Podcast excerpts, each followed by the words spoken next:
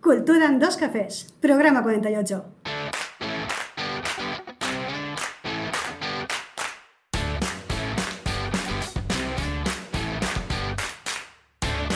Buenos días oyentes culturetas y bienvenidos a Cultura en dos cafés, el podcast en el que hablamos de cultura preta porter y de guerrilla.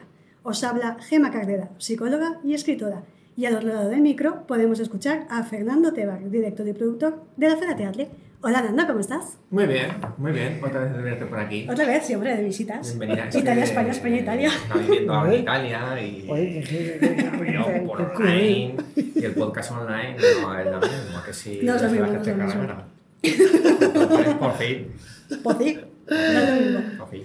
¿Cómo estamos? ¿Qué nos traes tú hoy? Bueno, pues hoy es segundo jueves de mes, toca entrevista.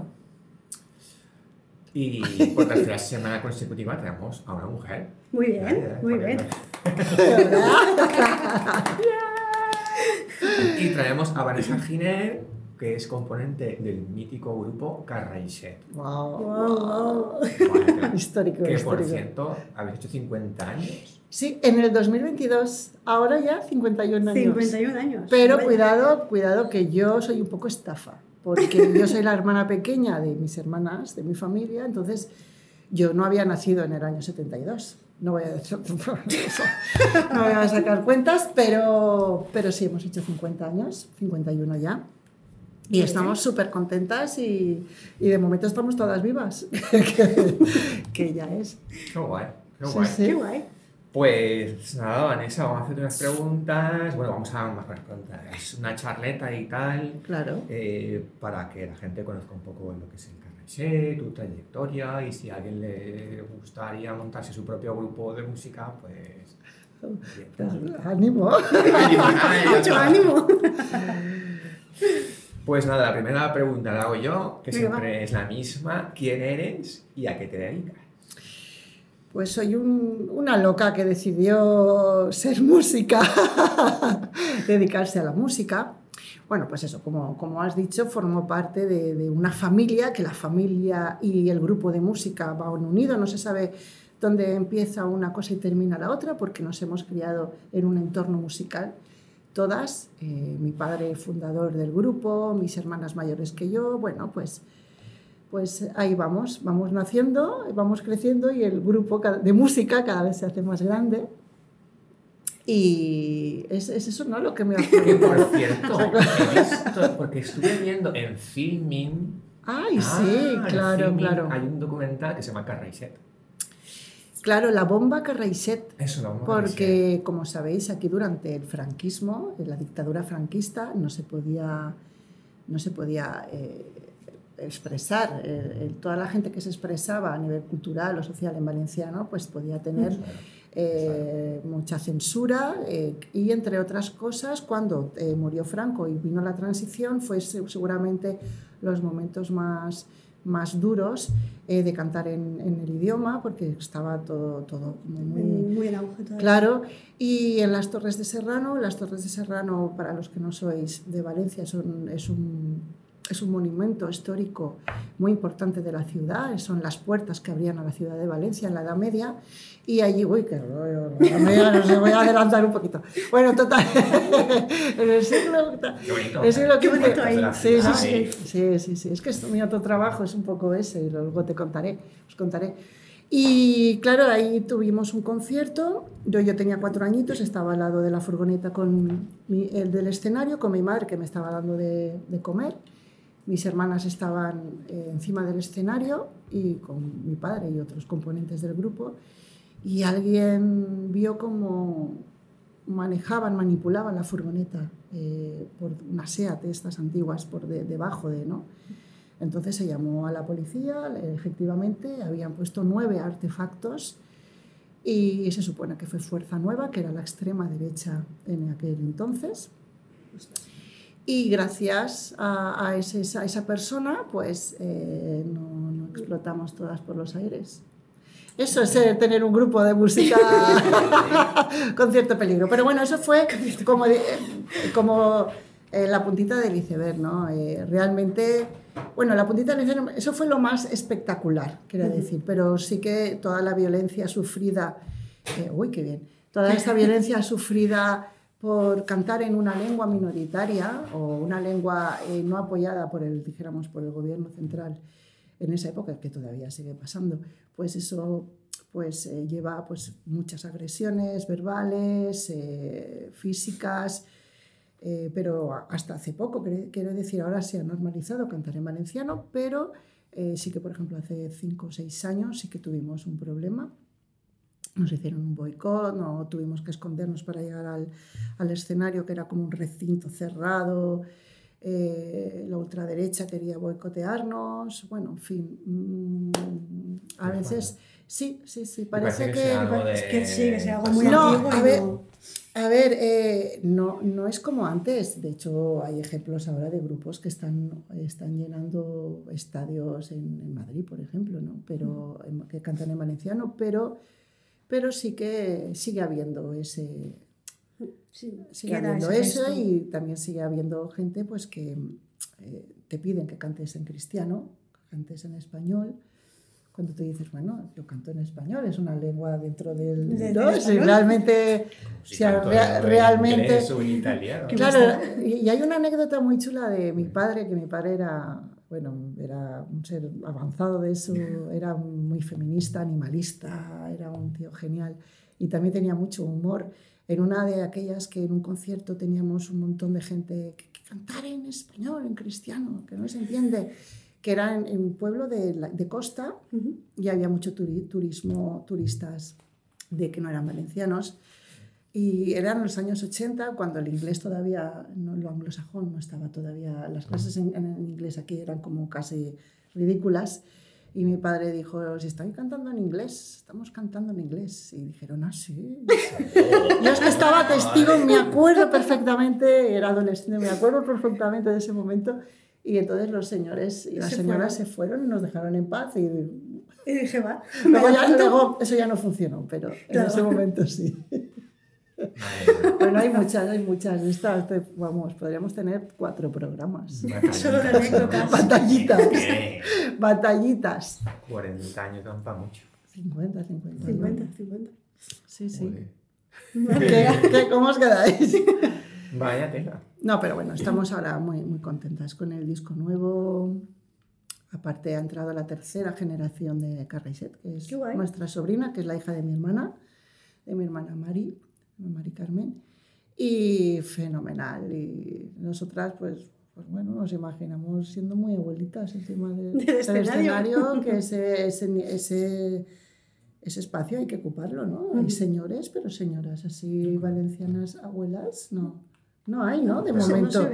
Tendríamos, eso está por ver. Ya, Tendremos, estaremos nosotras. ¿Y cuál es la lección más importante que nos puedes decir que has aprendido en estos años? La lección. Con tu profesión. Pues mira, una cosa que, que, no soporto son la importancia que se le da a la, a la opinión de los artistas. Sinceramente. Pienso que Mm, los artistas, yo veo, en mi caso, me, veo, me considero persona de clase obrera. Eh, no me interesan las fotos donde en las redes aparezco con... Son más bonitas, llaman más la atención, pero eso de buscar siempre el ángulo donde el escenario es perfecto, está lleno de gente, pues eso pasa muchas veces, pero otras no. Y muchas veces tenemos un escenario cutre donde el, ayuntamiento no ha tenido suficiente dinero para pagar, y no ha puesto el LED que tú quieres detrás y ha puesto una cortina mal puesta. Y a lo mejor te han puesto en un horario no muy bueno y hay 50 personas y hay gente que busca el ángulo que parece que que 200. Eh, también esa importancia de, mm, eh, de, de verse como o incluso cuando te idolatran, ¿no? Eh, bueno, no es que a mí me idolatre nadie, pero no me gusta a mí idolatrar a ningún artista, pienso que todos del mundo, eh, la imagen que se da al artista, lo que realmente es, pues puede ser que no te guste o sí. Yo de hecho conozco por mi trabajo, he conocido artistas del panorama musical súper idolatrados y gente que, bueno, que tampoco hace falta idolatrar tanto. Tanto. ¿Sabes? Que, yo he aprendido esto como que... Que lo que tú ves de artista no es lo que a lo mejor después hay detrás. Que para mí es una profesión más, lo que hay que, lo que, hay que ser es luchador y luchadora de los derechos laborales de los artistas. Y más que que te idolatren y buscar fans, es que hayan unos derechos dignos de, de, de altas, de la seguridad social, eh, leyes que nos apoyen, que no venga una pandemia, nos quedemos el peor sector de todos posiblemente, aparte, bueno, de otros, ¿no? Que también han sufrido mucho. Y yo tal vez es porque no he nacido, como he nacido ya en un, en un, en un ambiente musical, no recuerdo ni cuándo fue el primer día que salí al escenario, para mí es algo súper normal. Y claro, cuando veo a esas personas que fantasean mucho con el reconocimiento, más que el reconocimiento hay que, no sé, es una, es una reflexión que igual os parece un rollo, oye, no lo podéis decir, pero es el, el, el vamos a hacer música, quien le guste que la oiga, quien no, no. Si, si tiene un contenido político que, o social, que es el que hacemos nosotras, es porque nos lo creemos, si no, no lo haríamos. Y oye, y hay veces que sacamos un disco cada 15 años, como nos pasó, porque nuestro padre murió en mitad de la grabación del último y fue traumático para nosotras. Ha pasado 15 años, la gente hace un disco por año, nosotras somos incapaces, uno por el trauma que hemos Claro. sufrido, ya lo hemos y otro porque económicamente es inviable, eh, al menos para nosotras que tenemos, tenemos que tener otro trabajo para poder, Para poder. y son trabajos la mayoría artísticos, ¿vale? Que también eso hace Claro. que, que no puedas, mis hermanas son actrices de doblaje, el trabajo va y viene, o de publicidad, en mi caso es otro. Pues es eso, no sé si he contestado a la Sí, sí. pregunta, es el aprendizaje un poco de, de no fliparse con, la cultura está para, para crecer, para sí, tanto como, hace, como la recibes, como que eres tú un creador de, creadora de contenidos, pero no hay que fliparse mucho con, con, Con la el- fama, ¿no? con, sí, con lo que envuelve. Eso Mm. es un, para mí es un rollo y al final no es tan importante para nada. Sí, que es un trabajo un poco como Y, otro. y alimentamos un poco el, el capitalismo también, porque si buscamos solo eso, eh, todo el fondo, ¿cómo se queda? ¿Cómo se va quedando el fondo? Por ejemplo, el tema de los festivales. Los festivales,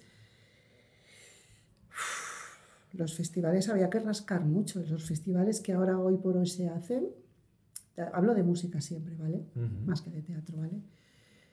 Eh, ¿Eso cómo lo gestionamos? ¿Lo estamos gestionando bien? Eh, ¿Está pagándose a los artistas lo que corresponde? ¿Los, ¿Son los, los, los carteles paritarios? Hombres y mujeres o, personas eh, de- de- de- diversas que ocupan ese espacio.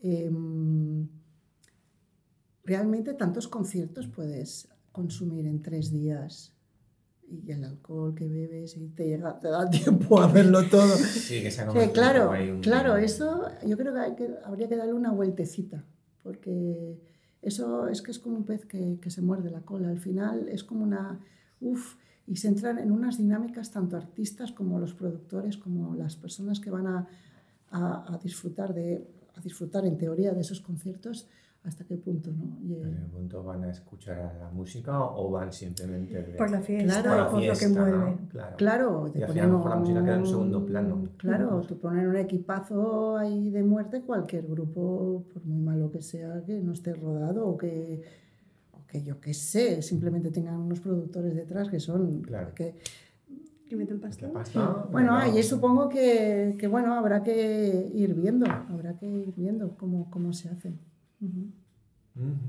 Wow. Sí. Me estoy poniendo muy Lo que pasa que ahí el, el grupo de música como grupo de música, ¿qué acciones puede tomar? En realidad estamos un poco... a- música, yo por ejemplo desde el punto de vista del teatro, en Claro. un festival que van a llamar a los grandes nombres, Ay, ¿yo qué puedo hacer como compañía pequeñita para cambiar todo eso?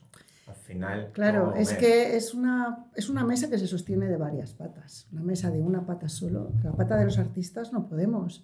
En el caso del teatro, como la danza, si no hay unas entidades públicas que dan ciertas subvenciones, son, son, ¿no? son, son espectáculos que, que, que no, no, no venden porque tienen una barra de bar. Los festivales, los productores que llevan a grupos, en los festivales normalmente llevan la barra del bar Claro. también. La barra del festival. Claro, es, pero claro, tú vas a ver un espectáculo de danza contemporánea precioso, pues si no lo hace Teatro La Generalitat, por ejemplo, y te hace así, Claro, pues van a ir pues poquita gente.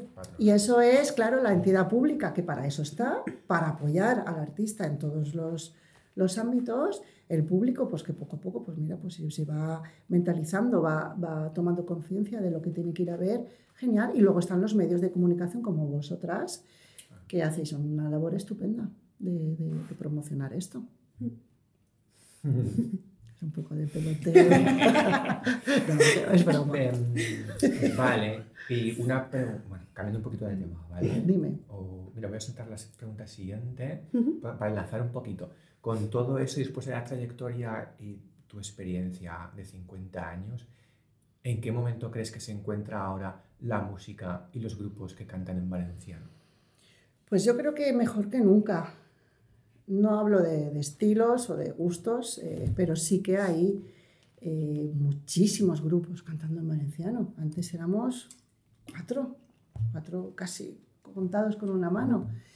Y ahora lo bueno que tiene es que son estilos muy diversos. Claro, nosotras, eh, como decía Monty Peiró, que es antropóloga, hizo, habló también en nuestro, en nuestro documental, es como que no se nos entendió. En, el, en el momento que nosotras hicimos cambios, no se nos entendió. Entonces, por parte de los nuestros también se nos como un censuró. Porque, ¿Por qué? Porque decidimos hacer rock. Hicimos versiones de Mm. rock, hicimos versiones de soul, hicimos versiones de Status Quo, de Rambo, de Scorpions, en valenciano con bandurrias, que ahora está el Diluvias tocando. la- Eso, todo eso lo hemos hecho nosotras en los años 80, 90.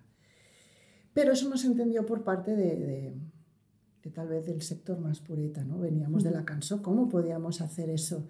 Incluso el vestuario, igual que ahora van vestidas, nosotros éramos totalmente con súper, súper, claro, no íbamos con vaqueros y una camisa de cuadros, como, Claro. era, como era de esperar para nosotras. Ujú. Todo eso, claro, eh, nos dimos cuenta que no se nos entendió. Y ahora ves normal que hagan rap, que hagan eh, toda clase de estilos en valenciano, pero en aquella época era como, wow, estas locas que están ¿Qué haciendo. Claro, y encima está el componente mujer, mujer y joven, mujer joven, que te infantilizan, ridiculizan, no se toman tan en serio lo que tú haces y siempre es un poquito más complicado, aparte Claro. del idioma que utilizas para cantar. Ahora el panorama está mejor que nunca, mejor que nunca y, y que otra cosa sea el tema de los festivales, no sé qué, eso es otra historia, pero que ahora se ve, pienso yo, ¿no? No sé si vosotros también lo veis como más normal escuchar Sí. música en Sí, sí, sí, valenciano. porque yo tengo relación con, gen- con chiquillas como hija de Eva, Mm. La música que valenciana. tienen, son adolescentes de 15, 16 años que se van a ver a Fúmiga y todo esto, Sí. y como, oh, Claro, y eso yo me claro. acuerdo cuando yo iba al Sí. colegio, eso ni de coña, vamos, si era algo Yo sí que existía. hace 10 años o así, que cuando empecé yo también un poquillo, a los 15, 16 años, ya estaba la goza sorda Claro. y empezaba un poquito a acostumbrarme Claro. más a, a la música valenciana. Claro, claro. Pues imagínate, cuando estamos nosotros, estamos antes de Altai, imagínate, era como, como todo, eh, todo como muy... Claro, entonces, cuando... Pero lo fuerte era que cuando nosotras éramos pequeñas, bueno, mis hermanas, ¿vale? Empezaron antes, eh, cuando hablamos de la violencia que sufríamos, de la gente, cómo se acostumbra a oír, cuando eres pequeña, adolescente, pues los insultos son, son otros, pueblerinas, por cantar en valenciano nos contaban mucho. Claro, valenciana de pobre. De pobre, claro, era, pero se veía como algo malo, ahora se ve como... como...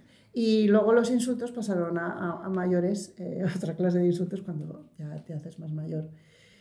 Ahora se ha normalizado. Eh, una cosa que nos pasó a nosotras es que eh, cuando yo entré al grupo y mi hermana la última, la penúltima, cuatro chicas y un chico, em, era yo una chica de 14 años que mis referentes musicales eran súper diversos y yankees también muchos, ¿no? Americanos o, y yo lo dije a mis hermanas y a mi padre, yo quiero hacer rock, quiero que me parece muy bien la canción popular, pero Pero y claro, mi padre, que era una persona, claro que sí, aquí todo el mundo, aquí es un anarquista. Vamos a hacer aquí, vamos a hacer aquí lo que todas queramos. Entonces, mi padre un- eh, me, me hace mucha risa porque de repente con todas las hijas, papá, pues te vas a dejar el pelo largo. Entonces le dejamos una coleta hasta aquí se le compramos una gorra de The Cure, que se la compró mi padre, no sabía ni quién era, luego se lo expliqué. Y entonces, eh, pues eh, hacíamos, pues, hacíamos canciones populares y hacíamos esto. Y luego también hemos hecho otras formaciones de música sur con Janine Johnson, tres hermanas mías y, y yo, con Janine Johnson, que es una cantante de, que ahora está otra viviendo en Londres, pero estuvo aquí mucho tiempo em, dando conciertos y cantábamos soul, hacíamos versiones en valenciano y en inglés. Ella cantaba en valenciano con nosotros, nosotros le hacíamos las versiones en inglés. Sí, nunca en castellano, nunca. Entonces, eh, eso, eh, eh, pues, pues todo eso, dimos ese empujón, no se entendió, pero bueno, eso suele pasar. Las personas que, claro, las personas dijeron que eh, no, no, no, disfrutan ese, ese, momento dulce de la, de la, eh, de la aceptación, ¿no? De, de, ay, qué bien, ¿no? Eh, si no se hace, se pasa después, cuando... Pero bueno, ahora, vamos, básicamente hemos hecho siempre lo, lo que nos dé la gana, nos da, nos da la gana. Queríamos hacer esto, hacíamos esto, que no, hacíamos otra cosa. Hasta este disco, que es un disco que hemos hecho súper nuestro, nos hemos dividido las canciones, hemos contado con la colaboración de todo chicas, todo músicas, unas músicas impresionantes. Un amigo nuestro que es Nacho Mañón, que es el productor, que también ha hecho algún arreglo de algún tema. Y nada, arreglos entre Tere Núñez, nosotras, las composiciones también. Y ha sido pues, pues cada una con su estilo, un poco eh, lo que es eh, mestizaje, ¿no? dijéramos, de mucha raíz árabe, raíz valenciana. Yo como trabajo con personas refugiadas, con CEAR, eh, pues em, contacté con una amiga mía, con una compañera amiga siria, ¿vale? Y le dije, quiero, que quiero hacer una música, una letra tuya, porque ella es filóloga, eh, ahora aquí no, en España no lo es, pero en su tierra sí, y hablábamos sobre el jazmín, el yesamí, el yesamí en valenciano, el jazmín en castellano habla sobre el olor que tiene Siria, su, su Damasco natal, cuando ya se tuvo que oír en los bombardeos. Entonces, mi canción pues tiene un poco de componentes afganos, de, de un poco de, de, de, otros países, de otras cosas que a mí me han removido del trabajo y con la letra suya eh, adaptada, ella la adapta al valenciano porque vive en Sueca y ha aprendido a hablar valenciano. Eh, pero hemos, hicimos nada, unas pequeñísimas modificaciones para que entrara la música a, la letra, la música y ya, y ha quedado así. Os dejo preguntar, ¿no? Porque yo no paro de hablar. Aquí, sí, sí. Tú dices toda la aquí. No cortarme, ¿eh? por favor, que yo soy un loro. Sí. Dice sí, dice sí. Eh, no, no, eh, de, cuando era... Estoy leyendo aquí un poco las preguntas, pero me las voy saltando un poco. Sí. Tú dime, dime yo te contestaré lo que quiera. Claro, te estás diciendo que, sí, cuando yo era joven tenía unos referentes musicales eh, pues de rock y tal, pero ahora, por ejemplo, hoy como hoy, ¿cuáles son tus referentes? Pues... Eh, qué difícil los referentes. Viene la, la pregunta del siglo. ¿Sabes qué pasa? Que lo del... Eh, es que oigo muchísima música de muchos grupos diferentes, a veces no sé ni los nombres. Yo me pongo FIP, que es una, una os la recomiendo, es una, una radio online, FIP de francesa, que tiene muchísimos años, casi como Correiset, y ponen músicas del mundo, o sea, de todo. Y, y yo qué sé, no sabría decirte, me gustan grupos de los que escucha mi hijo de 10 años, que no son, los nombres, son en, inglés. Referente tal cual como referente, no, sé que mis referentes han sido mis hermanas, porque eran mujeres, eh, cantaban en valenciano y eran mujeres instrumentistas. Cuando no veíamos mujeres tocando instrumentos, sobre todo instrumentos masculinizados. Pero bueno, realmente cojo, soy como un pajarito.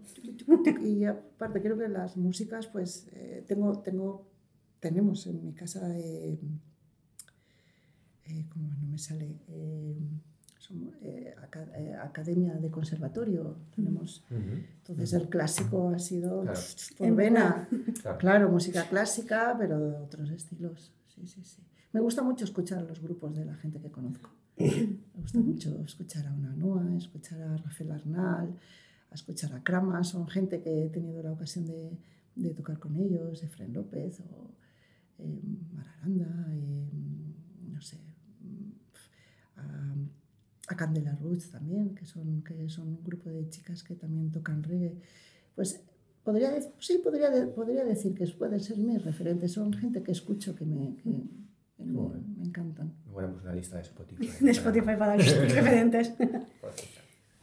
¿Cuál dirías que es la mejor parte y la peor de tu profesión? Eh, la mejor parte es cuando cobras lo que pides. no, bueno.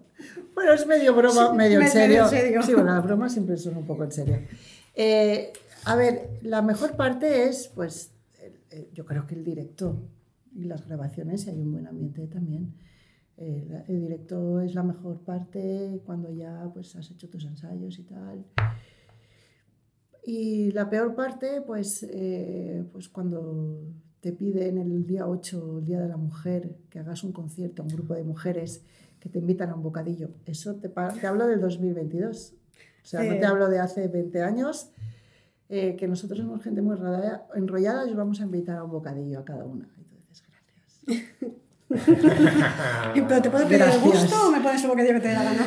Eh, cuando, pues eso, cuando cuando sufres el patriarcado musical encima de un escenario, cuando te explican, eh, incluso algún compañero perdido por ahí, cómo se afina tu flauta travesera, cuando es lo primero que aprendes en primero de conservatorio, o los medios de comunicación ponen todos los grupos que han asistido, son todos masculinos, y cuando llega el nombre de, de Carraisé ponen tres puntos suspensivos por el tema de la invisibilidad de las mujeres en los escenarios.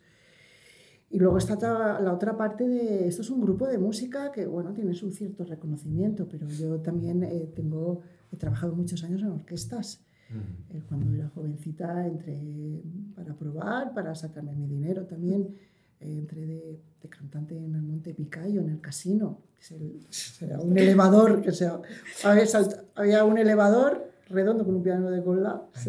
tú subías ahí con tus trajes todo ahí a ver que no para no caerte y luego tal y hacías pues todo bueno eso empecé ahí luego. Un montón de un montón de, de pueblos de toda España y ver un poco también como el, el, el, maltrato iba a decir el trato el maltrato hacia las cantantes de las cantantes femeninas es brutal. Eh, y yo hace muchos años que no hago orquesta pero sí que me consta que sigue habiendo maltrato hacia las mujeres en, sí, sí, el machismo, el machismo, la cosificación, el sexismo, todo eso lo que, lo que sufrimos dentro, de, encima de los escenarios. Sí, sí, eso sería la peor parte. Aparte de los bocadillos que nos invitan para... ¿Qué tal? Hola. Que no, me, me, lo de siempre, ¿no? Que te llaman solamente para el día 8 de marzo. Y dices, Exacto, claro. ¿Y el resto? Cuatro días, ¿qué pasa? Claro, por eso un grupo de mujeres hicimos eh, una campaña de, de carteles, de siempre, siempre es quedará el de más, siempre nos quedará el 8 de marzo y no hacemos, hacemos huelga eh, durante esa semana. Desde hace unos años se lo está haciendo. Sí. Sí, si acaso que no nos puedan llamar a alguna entidad donde si te llaman para el 8 o para esa semana, miramos si durante todo el año, el año han hecho un, Sí. Han hecho una programación que está bien, entonces sí. pero si no. Si no. me llamas para eso. No, no, no. no, Claro, es, es una bien. forma. Exacto. Para... O hay otras que deciden pedir, pedir, el doble de dinero. Que también, que también es bien, si lo pagan, pues está genial. Exacto. Pero normalmente lo que quieren es pagarte menos. bueno, eso está cambiando afortunadamente con el tiempo. Aparte, ahí, aparte, quieran o no quieran, las entidades hay una ley de igualdad, sí, que, de igualdad. que protege que, bueno, se la pasan muchas sí. veces pero que ha mejorado, pero nos queda todavía mucho, mucho por hacer y hay un grupo de activistas feministas uh -huh. de la escena musical que estamos a tope, haciendo amigas. Vale, y bueno, todos sabemos que tu familia de siempre, que tú desde que naciste has estado en el mundo de la música, y sobre todo aquí en Valencia, tierra de música, pero la pregunta es, Si no te hubieras dedicado a la música, ¿a qué crees que te hubieras dedicado? ¿Cuál habría sido tu profesión? Pues. No lo sé. Es que mm, he tenido varios negocios diferentes en la música, no te creas, ¿eh? Relacionados con la cultura, pero no de la música. Pues tal vez lo que también estoy haciendo ahora, ¿no? Trabajo humanitario. Creo que. Ámbito social. Ámbito social, sí, sí, sí. Puede ser, pero bueno, no sé. Otro trabajo que me gustaría, eh, puede que quede muy visto, pero hasta astronauta, o sea, desde pequeñita. Te lo juro, te lo juro que siempre he querido serlo. Hasta que me dijeron que tenía que estudiar mucho, dije. Y dijiste, "Uy, pues casi que no. Pero sí, sí, creo que, creo que salir al exterior sería muy chulo para ver lo, lo imbéciles que somos en la Tierra. Desde fuera decir, madre mía. Madre mía, sí, que sí, sí, Redeu. Y entramos un poquito en preguntas un poco más profundas. Ver, ¿Qué le dirías a tu yo del pasado? A mí, uy. Qué pregunta, pregunta. Nos encanta hacer esta pregunta. Del 1 al Nos 10 encanta. me voy a poner de intensa un 8 porque se me pongo un 10, encanta saber un cómo 7. también. Del yo del pasado, pues mira, eh, es fuerte lo que voy a decir. Eh, no esperar demasiado de otras personas. Mira lo que te digo. Sí, sí. Sí, quiero decir, em, pues mira, me hubiera gustado despertar una co- conciencia ecológica antes de lo que lo he despertado. Me hubiera gustado también, bueno, el feminismo, me- pues como todas, todas nacimos, nacemos bajo el patriarcado y vamos aprendiendo, Creciendo pero y- tal vez si esto lo hubiera tenido claro todo en lugar de, de jovencita en la niñez, pues igual esas bases, esas bases de autoconfianza y empoderamiento las hubiera tenido más fuertes, por ejemplo. Em, por ejemplo. Sí, pero bueno, hay que mirar también hacia adelante y, y que intentar no volver a hacer mal otra vez. ¿No? Bueno, al final somos lo que somos un poco también por los errores. Claro, claro. O boca chancla, que a veces boca ha chancla. sido muy poca. Sí. Boca chancla es que hablamos Que hablamos demasiado, nos demasiado. abrimos Sí. demasiado y eso a veces no es, no es sexy, no sienta bien. Es mejor guardarse un poquito a veces. Calles sí. un poquito. A mí me pasa mucho. Sí, ti también te mía, ¿vale? somos boca chancla. Uf, yo he aprendido un poco con la edad, imagínate antes, era peor. Y, y profesionalmente, ahora vamos a hacer un poco, a ver, si alguna anécdota que... te voy a pedir alguna anécdota en algún momento de, de, de que estabas trabajando con la música y hayas metido la pata y has dicho, ay madre, vaya error más gordo que he hecho. Bueno, Igual va ligado también a lo de ser boca chancla. Va todo un poco unido. de eso me ha pasado muchísimo, o sea, de no saber, de no acordarme la letra, de acordarme, de quedarme en blanco y hacer así. Para que lo canten los demás. Bueno, eso es, un recurso. ¿Es un recurso? Es que lo hacemos, lo hace todo el mundo. O hacer un poco como exceso. ¿Sabes? Coca-Cola Fanta Sprite. Y claro, como, la gente no te dice nada. no- no- Bueno, o- otro día recuerdo, bueno, caerme, caerme, me he caído Es como, mucho. madre mía, que canten ellos porque no me la sé. Sí, había otra que fue, esa fue en teatro, ¿ves? Porque también he hecho teatro. Eh, fue en el, Olif- en el Olimpia, me acordaré toda la vida. Era un, decíamos, un, un- ese era un teatro musical, yo tocaba cuatro instrumentos, la bandurria, la flauta, la trompeta y tal. Y en la escena última eh, vamos vestidas de, de- del siglo XVIII. Y en la escena, en la escena última, sí, con los trajes, no sé qué, era como, era un cabaret, ¿vale? Que estaban haciendo un... Era un cabaret dentro de un cabaret, ¿vale? Una cosa muy loca.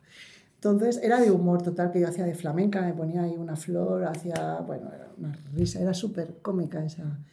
Entonces estaba el escenario, pues había otro escenario que era como, como una veneciana que se abría y, y y tenía que salir yo para acabar totalmente. Estaba todos lo- los políticos de, de la Generalitat allí porque era premio de la Generalitat del no sé qué, una movida. Tú ya me das el premio. Y entonces, claro, una de las actrices me tenía que dar la trompeta, porque sabéis que en el teatro está todo como muy preparado, Sí. tienes a la regidora, pero en ese caso la regidora no podía estar ahí. Entonces, ¿qué pasa? Que una compañera, Neusa Gullo, me tenía que dar la trompeta. Claro, no sé cómo me la dio, todo eso a oscuras, con un, unos nada de, de- de fosfis. ¿Qué pasa? Espera, me da la trompeta, la boquilla salió disparada. Pero eso no lo vimos nadie hasta que se abre la veneciana, que es como una cortinita así, y toda buena, todo estresado, porque... Un No, no, no, no, no, no, perdona, no, no me di cuenta antes que la boquilla no estaba. ¡La boquilla! Eh, Entonces se abrió la veneciana. Entonces yo me quedo así con la trompeta y, y empiezo y digo, esos segundos fueron, porque encima era, el fin, era un final súper bonito, aparte nos esperaban que yo ahora cogiera una trompeta y tocara. Claro. Eh, y claro, de repente... em, ah, no, perdón, os lo estoy contando mal, es que se fue, estoy mezclando como dos, como dos días parecidos. Estoy contando, no sé. La boquilla me la encontraron, me la pusieron, sí, vale, empecé, no la de, qué horror, qué pasa, me encuentro la boquilla, la pongo y de los nervios no me salía, no me sabía soplar nada, el labio tremendo. Claro, tú tienes que hacer. Esto es, esto es como suena una trompeta. Suena así. Sin trompeta suena como un pedo. Entonces, claro, yo no podía tocar. Estaba súper nerviosa, el diafragma, bueno, fatal. Eh, claro, y la cosa se quedó muy, muy mal. O sea, un final con toda la, todo, toda alta mayor ahí, toda la plana mayor, y yo muy nerviosa. Y claro, la, la boquilla de la trompeta. En esa compañía también, hostia, es que pasaron cosas súper divertidas. Eh, fue, fuimos a Manacor, no, a Palma de Mallorca con la misma gira. Y, y ese día mi hermana y yo también estaba en la compañía y decidimos hacer unas bromas a los actores. Y era poner, poner eh, hay un momento que eran 13, 12 o- a- actores, creo, y actrices, pasar una bandeja con, con unos pastelitos y pusimos unas cucarachas de mentira y unas cositas de mentira. Y claro, eh, los actores cuando... Claro, eh, estaban ahí, pero hubo un momento que una, a una de ellas le entró muchísima risa y se me iba encima. eh, yo riéndome, todo el mundo riéndose, o sea, todo el teatro tuvimos que parar. Bueno, al día siguiente y salimos en los periódicos de, de la isla, como que era tan divertida la obra que ni los mismos actores podían continuar. Pero puedo contar una anécdota más. Claro. Sí, fue la más heavy del mundo. Para, no fue una cagada eh, mía, fue algo espectacular. Hay un pueblo que se llama Cenicientos. Ah, En un pueblo de, no sé, no sé qué, no sé qué comunidad. Cenicientos. Cenicientos, sí. no me acuerdo si es Huesca, si es... Eso era la orquesta. Entonces tenemos- estamos en el escenario, que recuerdo que era muy alto, en una pendiente, y estábamos cantando y de repente nos viene como una, una, una, una nube de, hum- de, de polvo y estamos cantando y, y estamos, nos giramos hacia la derecha y la fachada del, del edificio de al lado se había caído. O sea, había... Se o sea, no, no, no, pero era como, estaba como habían hecho obras, estaba como precintada con, con una valla y, y en medio de un solar estaba la, la finca, ¿vale? Eh, La casa. Y, y nosotras esperándonos, esperando que terminar, eh, no, no, no, no, no, decían continuar, continuar. Entonces, veía, Tú continúa. oíamos, Eh, Circular. oíamos las sirenas, nosotras cantando, no sé si era Paulina Rubio, yo qué sé lo que estábamos cantando, todas flipando, todo el rato mirando, la gente cieguísima, bailando, que muchas le daba igual, y tal. Y bueno, y bueno, y hacemos otra canción y todo, sí, y yo, ya, pues que se acaba de caer la fachada de la casa de al lado, no pasa nada, tal. Acabamos la actuación, hasta- no, no, no, no, no, totalmente. Bueno, lo del Titanic nos ha pasado muchísimas veces. Total, que nos vamos, nos asomamos y fue muy fuerte porque fue la típica imagen de una casa que se ve en la habitación, el, cua- el cuadro doblado. Os juro que tal cual la típica foto de eso, ¿vale? Y me acuerdo que me dije, qué fuerte esto, qué fuerte, qué fuerte. Y la actuación siguió hasta las tantas de la madrugada. El señor se lo llevaron en la ambulancia, había un señor. Y todo muy fuerte, y ahí nadie terminó la fiesta. Y ahí Sí, todo, sí. Sí. hundiéndose, ¿no? Sí, sí. Sigue- sigue Tú tocando. sigue tocando. Sí, sí, eso, sí, sí, batallitas. Eso es sí, sí, eso se, luego se recuerda con, con gracia. Sí, en el momento igual no, pero después. Estábamos flipadas, ¿eh? Nosotras. Vale, pues mm, última Decidme pregunta. más. Venga, va. Sabes que tengo palique, ¿eh? No hay problema, ¿eh? Vale, eh, bueno, nos estás contando que estáis ya en el proyecto, o sea, el proyecto en que estáis metidas ahora es el nuevo disco. Claro. Pues eso, el nuevo disco, eh, haciendo conciertos, realizando los conciertos y supongo que el año que viene, pues empezando ya poco a poco, sin prisa, si preparamos otro o no. De momento hemos pasado esta barrera eh, traumática de, que teníamos, hemos disfrutado muchísimo y vamos a ver, vamos a ver qué pasa. Eh, no es ninguna despedida, hay gente que nos pregunta, pero es una despedida de los 50. No, No, yo es, todavía es un año est- más. Yo estoy en edad laboral, ya me gustaría a mí jubilarme, pero no es una despedida. No es, no, no, no lo es, no lo es para nada. Y haciendo muchos proyectos, claro que sí. Guay. Pues pas- Pasamos a preguntas rápidas. Sí, ahora Venga, hay tenemos una sección que es de preguntitas rápidas. Te decimos, te hacemos una pregunta y tú contestas. una- ¿Rápidamente? Sí. Con Una la palabra, dos palabras. ¿Seré capaz? ¿Seré capaz? Sí. una dos Venga. palabras. Uy, no sé si... Un deportista o equipo histórico de cualquier deporte. Ay, no me gusta el deporte. Sirve cualquiera. No sé. Que no entiendo de deporte. Una, patinadora artística famosa, Aurelia, de la selección nacional de, Apañado. De Tumbuktu. Vale. de las Olimpiadas del 82. ¿Ves cómo no han sido dos? No sé, no entiendo de deportes, lo siento. No, Vale, no pues entiendo nada. Pues No, a mí sí lo de, siento. de un artista. Un artista eh, que me guste mucho, eh, Concha Huica. Un líder de opinión o divulgador. Pues mira, me gusta. Ay, no son dos palabras, no puedo. Dos palabras. Mira. eh, Venga, va. Podemos dejar un poquito más. eh, pues mira. mm, eh, joder, no me sale. Bueno, carne cruda está guay. Me gusta. Me gusta carne cruda, por ejemplo. Vale. Y un sitio para ir a comer y qué comer en ese sitio. Es que si nosotros hacemos un checklist de sitios ¿Ah, para ir. sí? Pues mira, me gusta un, un- un restaurante mm, marroquí que hay en Almenara. No recuerdo el nombre, en la playa de Almenara. Entre Almenara y Canet. Ahí hay un, en la playa, ahí hay un restaurante marroquí que, es- que se come un cuscús de muerte, Mm. por ejemplo. Sí, sí, sí. Un lugar para ir de vacaciones. Un lugar para ir de vacaciones, eh, pues mira, mm, Lisboa. Lisboa. Me gusta mucho Lisboa. Un animal. La gata. Una película. Eh, a ver si me acuerdo el nombre, espera. Me encanta esta película, me encanta. Un funeral de muerte. Es la, peli- la versión inglesa es la película más divertida que, que, vamos, para mí, de, de actual.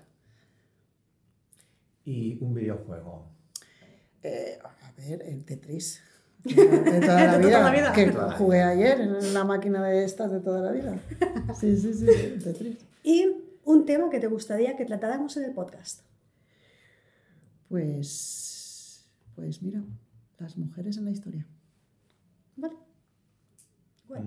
Bueno, ya nos, han, ya nos han propuesto también mujeres artistas, bueno, como un homaje, Sí. ella es payasa también. Claro. Y también nos propuso un poco... Sí, porque ya que es una deuda que, Que les debemos. Sí, sí. Sí, Hay sí, sí, votos, sí. ¿eh? Ya, Sí, eso hay que hacerlo. tenemos Sí, una sí, deuda sí, con de la historia, de la historia, sí, sí, de la historia, sí, sí, sí. Muy bien. ¿Y dónde podemos seguirte? ¿En redes sociales? ¿Dónde te encontramos? Pues bueno, está nuestra web que es carraixet.cat, también está, estamos en, con Grup Carraixet que está en Facebook, en Instagram, en Twitter. No somos las más activas del mundo, la verdad, pero bueno, al menos lo que hacemos lo colgamos. Eh, pero vamos, tampoco estamos ahí todo el día, hay mucho trabajo que hacer. Pero sí, sí, nos podéis seguir ahí. Y bueno, en todas las plataformas digitales está nuestro disco, ¿vale? Está en Spotify, en YouTube, en, un montón, más de 50. ¿Vale? Y ahí podéis escuchar el disco, que es una maravilla. Hombre, ¿Qué os voy a decir?